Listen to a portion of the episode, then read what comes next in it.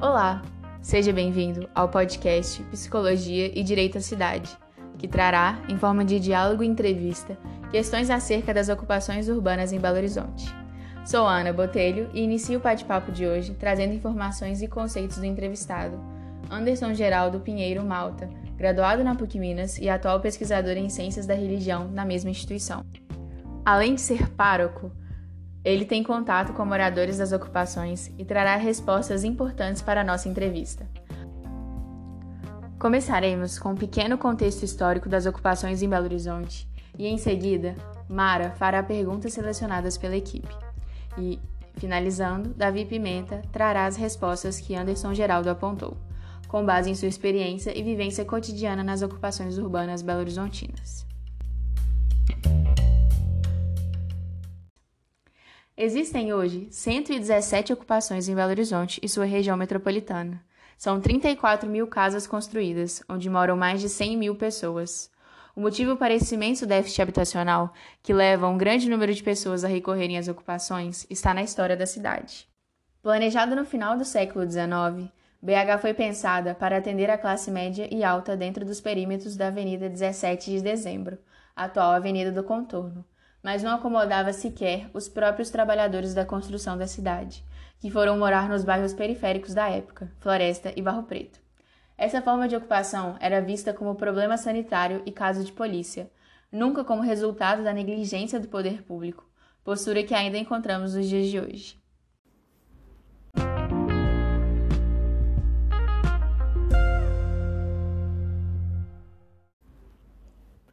Ocupação significa dar utilidade a algo, tornar útil um espaço que está sem uso, que não cumpre sua função social. É ocupar imóveis que estavam vagos, que serviam apenas a propósitos especulativos e não cumpriam nenhuma função. A primeira ocupação de Belo Horizonte surgiu em 1996, a chamada Ocupação Corumbiara, na região do Barreiro, que acabou se tornando um bairro. Dessa ocupação originou-se o MLB, Movimento de Luta nos Bairros, Vilas e Favelas, que promoveu muitas ocupações ao longo do tempo. Depois da Corumbiara, as ocupações organizadas pararam durante 10 anos, com a promessa da prefeitura de modificar a falta de moradia pela implementação de políticas públicas. Quando isso não aconteceu, quatro novas ocupações surgiram entre 2006 e 2008, a Caracol e João de Barro 1, 2 e 3, e logo foram despejadas. A primeira grande ocupação organizada foi Dandara, em 2009, que se tornou um paradigma na história de BH. Abrigava 1.500 famílias e foi um exemplo de luta social e enfrentamento do poder público. Pelo efeito Dandara, muitas ocupações surgiram, entre elas as do ano de 2013, Rosa Leão, Vitória e Esperança e Isidora. Entre 2009 e 2015, nenhuma ocupação organizada por movimentos sociais foi despejada em Belo Horizonte. Entretanto, em 2016, houve uma onda de despejo das ocupações pelo poder público, marcada por operações militares violentas e excessivas que culminaram no despejo de 8 mil famílias. Em 2017, algumas conquistas políticas dos movimentos sociais inspiraram a criação da ocupação Carolina Maria de Jesus. Organizada em setembro de 2017 pelo MLB em uma edificação abandonada no bairro Funcionários, a ocupação se tornou um símbolo de luta e resistência, abrigando 200 famílias em pleno segundo metro quadrado mais caro de Belo Horizonte. Durante nove meses, o imóvel foi ocupado e, com um acordo histórico entre o MLB e a Prefeitura, foi realizado um acordo de desocupação pacífica e as 200 famílias foram realocadas para um prédio no centro da cidade. A ocupação Anita Santos foi uma das últimas formadas em Belo Horizonte. Se encontra no bairro Carlos Prates e foi criada em meados de 2019. Nela, é possível perceber uma falta recorrente em todas as ocupações. Os direitos básicos da população são violados, como saúde, educação e cidadania. Os moradores são recusados pelos postos de saúde e creches e não têm acesso à água tratada, energia elétrica ou saneamento básico. O nome dado à ocupação vem de Anita Gomes dos Santos, uma guerreira negra, militante, ex-moradora de rua e uma das lideranças fundadoras do Movimento Nacional da População de Rua, falecida em 2017. Em Belo Horizonte, podemos perceber que a maioria dos nomes das ocupações são eleitos para homenagear personalidades que lutaram por alguma causa, como, por exemplo, a ocupação da Andara, na região da Pampulha, vem da escrava Dandara, esposa de Zumbi, rei do Quilombo dos Palmares, principal liderança feminina dentro do Quilombo. Quando ele foi invadido pelos bandeirantes, ela preferiu se jogar de um penhasco, pois jamais voltaria a ser escrava. E a ocupação Eliana Silva, na região do Barreiro, homenageia a moradora de BH, participante do MLB, que lutava pela moradia digna e fundou a primeira ocupação da cidade, a Vila Corumbiara. Eliana morreu em 2009, vítima de câncer de mama.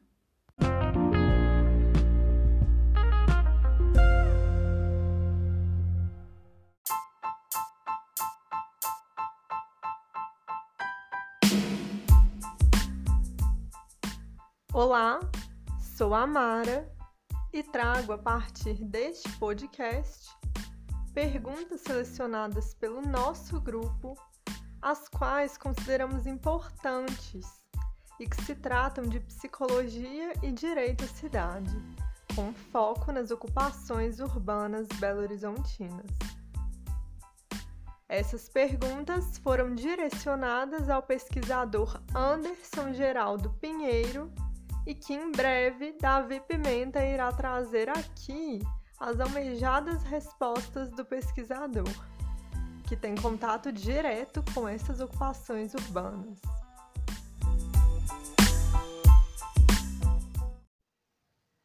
As três primeiras perguntas a que me refiro são: há alguma forma ativa do Estado em relação às ocupações por meio do poder legislativo ou outros meios?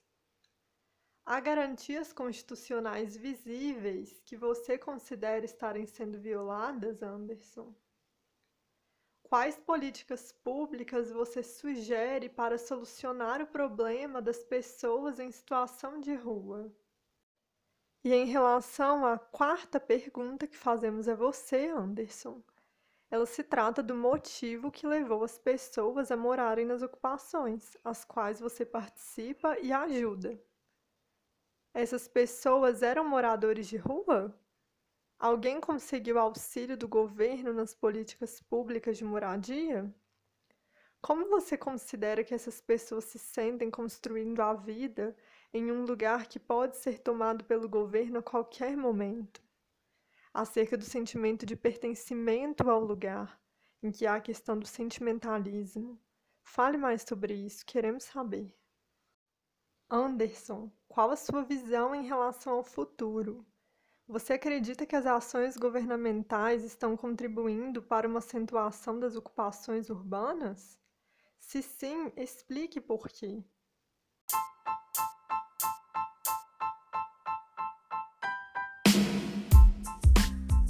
Bom, essas foram perguntas que o pesquisador Anderson respondeu e Davi irá trazê-las agora. Espero que gostem.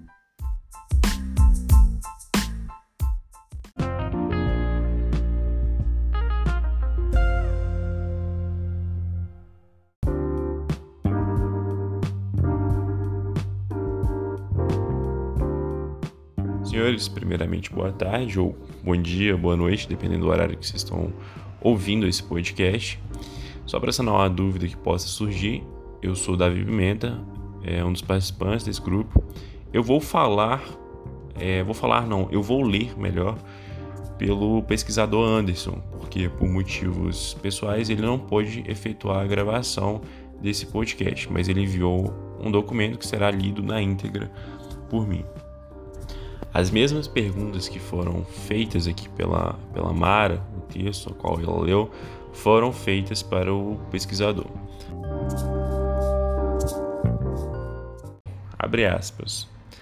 As três primeiras perguntas apontam para uma única realidade explicitamente articulada e praticada por parcela considerável do nosso legislativo, que, diria, de forma inescrupulosa, atua em benefício de interesses de grupos financiadores de campanhas e mandatos daqueles que foram eleitos, mas não representam e dou ênfase a isso de forma alguma que fique bem claro, né? que não representam esses interesses da maioria da população, sobretudo das minorias.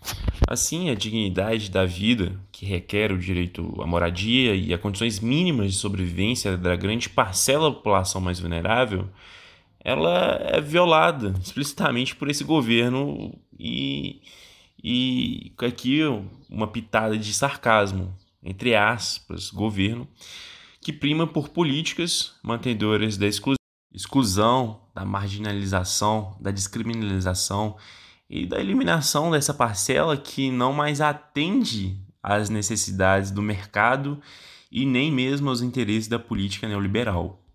Certamente, o investimento em políticas públicas que poderiam despertar a consciência da importância e da necessidade de uma participação conjunta dos grupos minoritários, que hoje compõem uma grande maioria da sociedade brasileira, não terá incentivo e nem mesmo aprovação de um subserviente aos interesses dos Estados Unidos da América, que, através de uma plataforma política alicerçada e alimentada pela ideologia fascista da extrema-direita, estimula o governo brasileiro a expurgar, expurgar da sociedade toda e qualquer iniciativa, projeto ou lei que fortaleça a democracia, a dignidade, a solidariedade, o diálogo e a socialização dos recursos em prol dos que são desrespeitados e violados em seus direitos garantidos, diga-se de passagem, é, de garantias que em sua grande parcela ficam apenas no campo teórico, pela Constituição.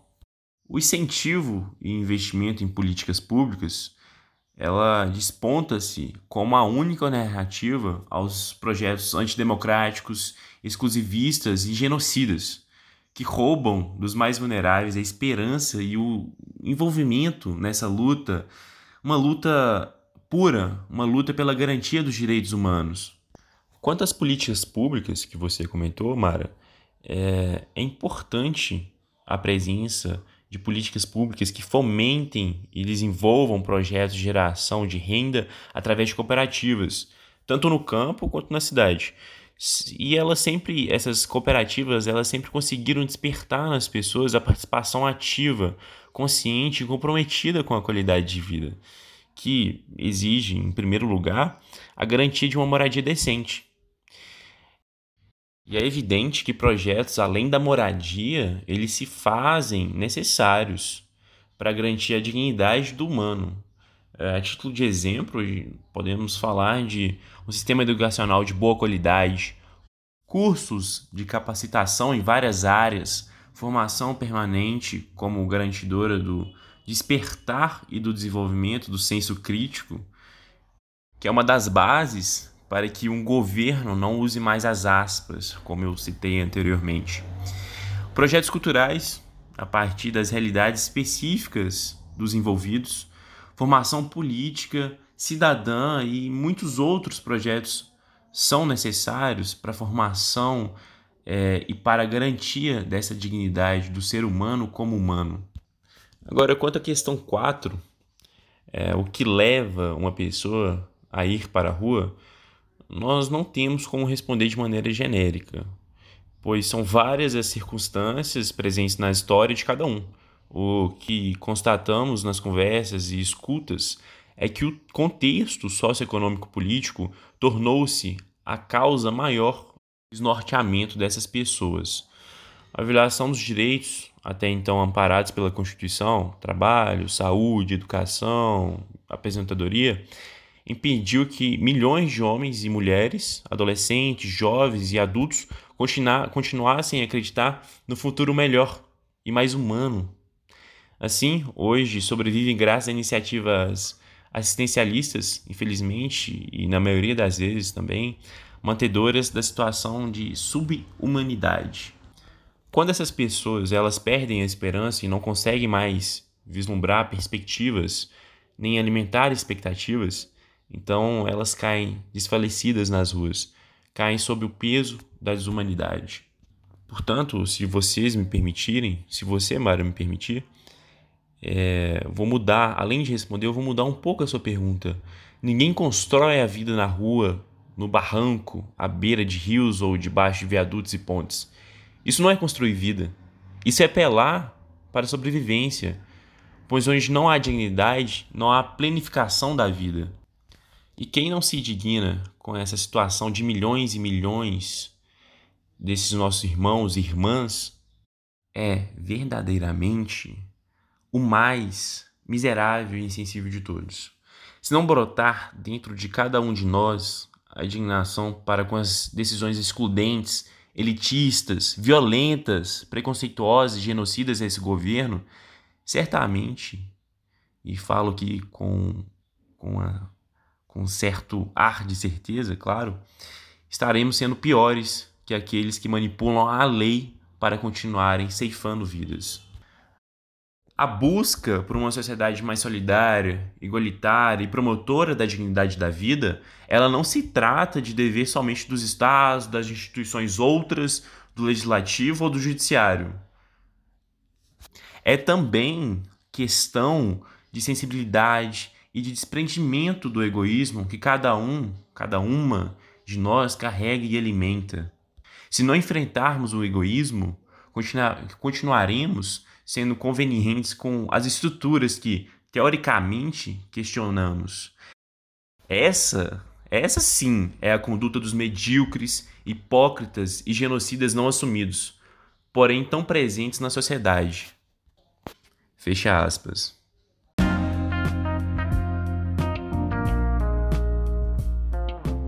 Bom, sou a Ana Botelho, que iniciei o podcast, e assim finalizo a fala de Davi, que representou o pesquisador Anderson.